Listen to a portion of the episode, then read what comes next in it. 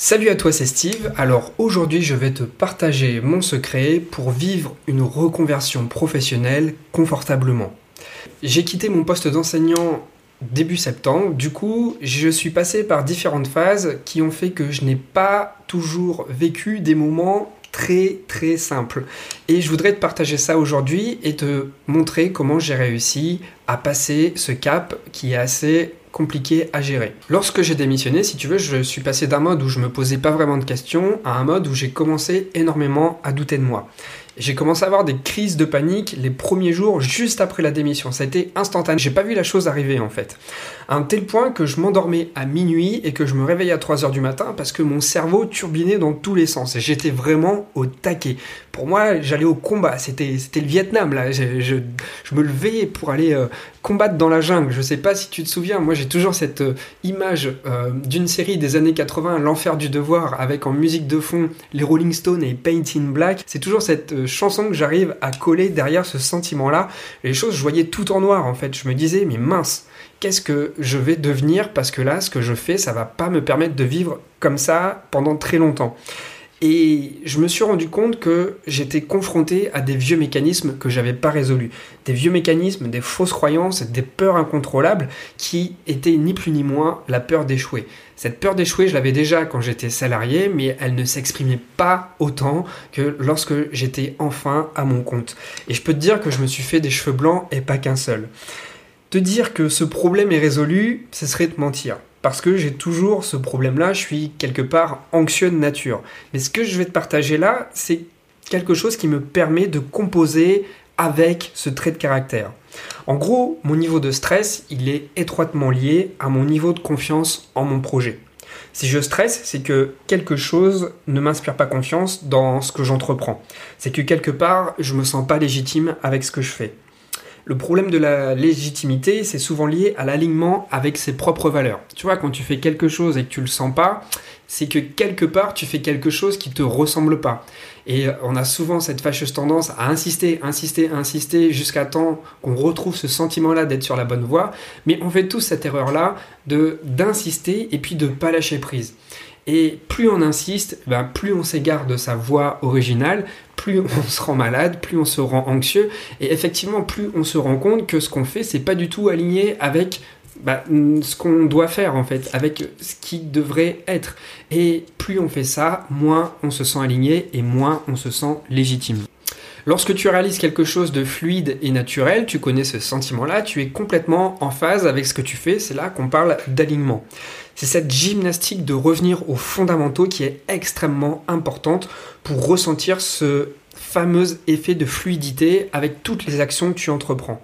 Alors je vais te partager juste une technique simple, c'est mon secret, c'est quelque chose qui est très facile à mettre en place pour justement te permettre de te remettre sur le droit chemin à partir du moment où tu doutes, à partir du moment où tu commences à dépenser de l'énergie dans une voie et tu te dis mais si ça se trouve, je fais fausse route et euh, je sais même pas que je fais fausse route et je vais dépenser du temps, je vais dépenser de l'énergie, je vais dépenser de la motivation, je vais même euh, perdre de l'argent parce que pendant tout le temps où je fais fausse route, c'est pas quelque chose que je vais mettre dans ma poche, tu vois. C'est pas quelque chose de constructif, c'est pas quelque chose qui va me ramener des clients puisque si je suis à côté de la plaque, forcément, je vais pas attirer des opportunités intéressantes pour moi. Alors en fait, la chose que je mets en place, c'est tout bête, c'est dès que je sens que je m'égare un petit peu, je me demande toujours pourquoi je fais ça Pourquoi? C'est tout simple. Tu te demandes simplement pourquoi? Pourquoi je fais ce que je suis en train de faire? Je te donne un exemple. J'écris des mails à mon audience tous les matins. Tous les matins, je traite un sujet différent. D'ailleurs, si tu n'es pas inscrit à ma liste d'abonnés, tu peux t'inscrire, c'est dans le lien de la description de la vidéo. Et chaque matin, je traite une nouvelle thématique. Et quand je sais plus vraiment si je suis sur la bonne voie, je me demande pourquoi je veux vraiment traiter ce sujet-là. Alors, je traite ce sujet-là parce que c'est en lien avec ma thématique de la semaine. Mais pourquoi tu veux traiter cette thématique de la semaine? Bah Parce que c'est en lien avec un projet un petit peu plus grand. Mais pourquoi tu veux travailler ce projet un petit peu plus grand? Bah Parce que c'est quelque chose qui est au service d'un projet annuel, un projet beaucoup plus grand, un projet que j'ai programmé. À partir de ce moment-là, j'arrive exactement à savoir pourquoi je suis en train d'écrire ce mail. Ce mail va concourir à compléter un objectif euh, qui est moyennement plus grand. Et en fait, la réalisation de cet objectif qui est moyennement plus grand va me permettre de réaliser mon objectif qui est encore beaucoup plus grand. de fait, à chaque fois que je m'interroge sur pourquoi je fais ce que je suis en train de faire, ça me permet de remettre dans mon champ visuel, dans ma mémoire active, ce dont pourquoi je travaille. Pourquoi je fais ci, pourquoi je fais ça. Exactement pour me rappeler quel est mon but ultime, quel est mon plus grand objectif.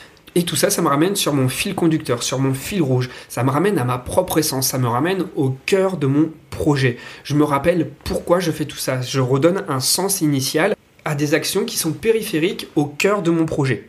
Alors lorsque je suis à nouveau reconnecté à mon pourquoi profond, les choses reviennent dans l'ordre progressivement, tout simplement parce que je leur ai donné à nouveau du sens. Ce qui est paradoxal dans cette histoire, c'est que ce pourquoi profond dont je te parle, ce but ultime, c'est notre raison de vivre, c'est la raison d'exister c'est la chose pour laquelle on se lève tous les matins. Logiquement, rien ne peut faire d'ombre à ce pourquoi, parce que c'est quelque chose qui est très fortement ancré en toi. C'est comme un peu ton propre enfant, ça fait partie de ta chair.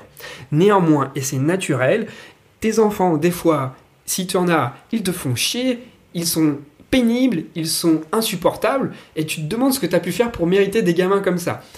J'ai pas de gamin, mais j'ai eu des élèves, 30 élèves par jour pendant 10 ans. Je peux te dire que j'ai compris assez rapidement la douleur des parents parfois.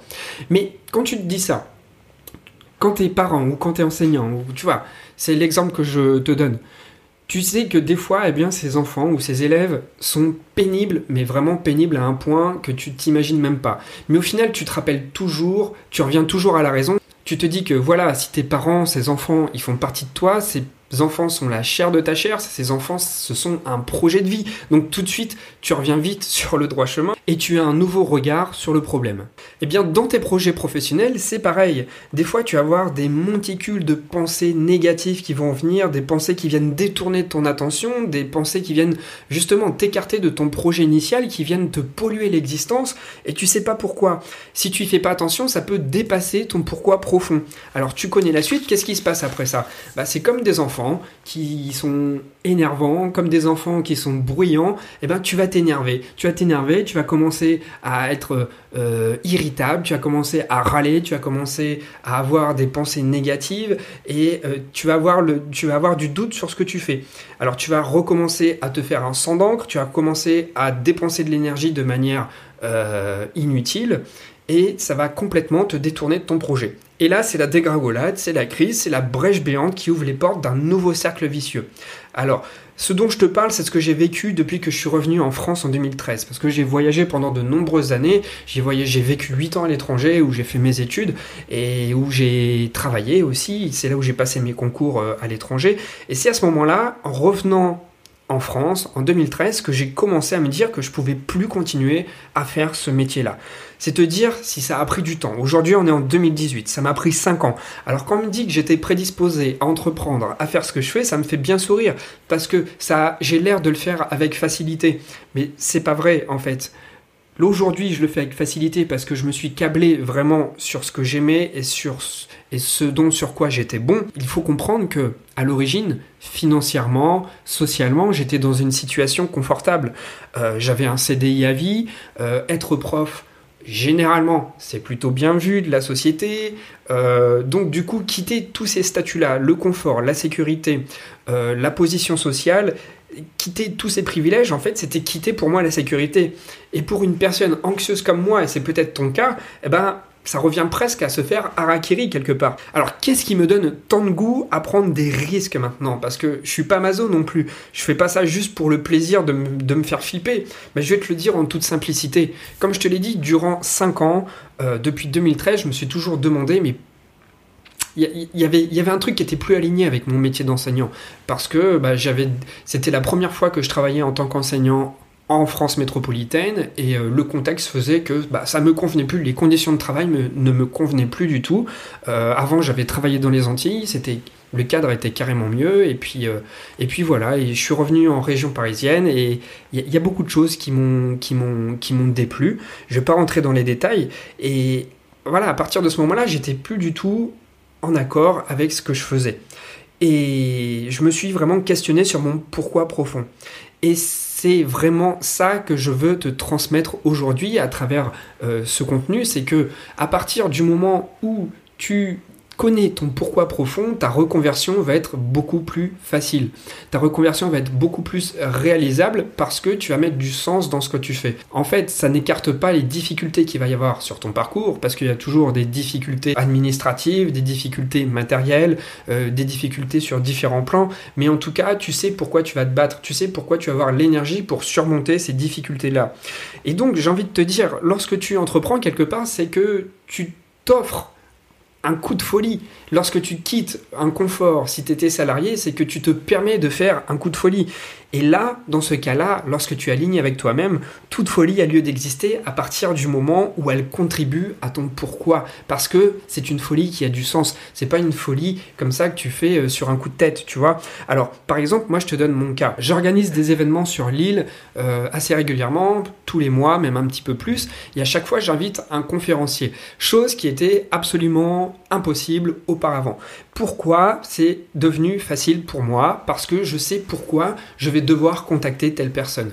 Je n'ai plus de problème à lui proposer, à contacter une personne que j'admire, tout simplement parce que ça nourrit mon pourquoi. Ça nourrit mon pourquoi de faire venir un conférencier parce que je sais que ça va nourrir ma communauté sur l'île, parce que je sais que ça va contribuer à nourrir ma thématique, que ça va me faire gagner en autorité bah, dans tout ce que j'entreprends. Maintenant que j'ai compris pourquoi je faisais tout ça, j'ai plus cette hantise d'affronter un problème plus grand que moi. Pourquoi?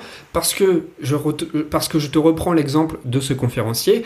Inviter un conférencier, c'est plus une fin en soi. Du coup, c'est plus un objectif final. C'est juste moyen d'atteindre un autre objectif, un objectif plus grand que ça encore. Et du coup, lorsque tu le vois de cette manière-là, c'est beaucoup plus fluide, c'est beaucoup plus réalisable. Euh, c'est plus du tout quelque chose que tu vois comme euh, un bloc, comme, euh, comme une montagne à, à escalader, tu vois. C'est un truc qui te permet simplement d'ouvrir les portes sur un objectif beaucoup plus grand. Alors voilà, j'ai beaucoup parlé de moi dans ce contenu, et si maintenant on parlait de toi? Tu peux me dire dans les commentaires quels sont tes projets à toi, quel est ton pourquoi, est-ce que tu as travaillé sur ton pourquoi, et si ça te dit euh, d'interagir avec moi, je propose une journée de rencontre à Lille dans quelques jours. Je t'invite à cliquer euh, sur le lien dans la description pour voir tout le descriptif de cette journée. C'est une journée mastermind où il va y avoir euh, trois autres personnes, trois autres entrepreneurs avec qui eh bien, on va travailler l'énergie de groupe, on va travailler sous forme de mastermind et on va se déplacer dans différents endroits dans la ville de Lille pour stimuler notre créativité et pour avancer sur nos projets. Donc tu as toutes les indications sur le lien euh, de la page bah, qui propose euh, cet événement. Je vais t'offrir toute mon écoute et te partager toute mon expérience, euh, tout ce que j'ai appris et qui m'a permis de m'évader enfin de mon environnement qui était vraiment anesthésiant. Donc tout ça, ça va être compilé en une journée, une très longue journée. Je peux te garantir que le soir, tu n'auras aucun problème pour t'endormir. Donc si tu es euh, entrepreneur ou si tu es salarié et que tu as envie eh de changer de direction, cette journée est peut-être faite pour toi. Donc pour découvrir les conditions de cette journée, je t'invite à cliquer sur le lien dans la description. Je te souhaite une très bonne journée et je te dis à demain pour le prochain contenu. Ciao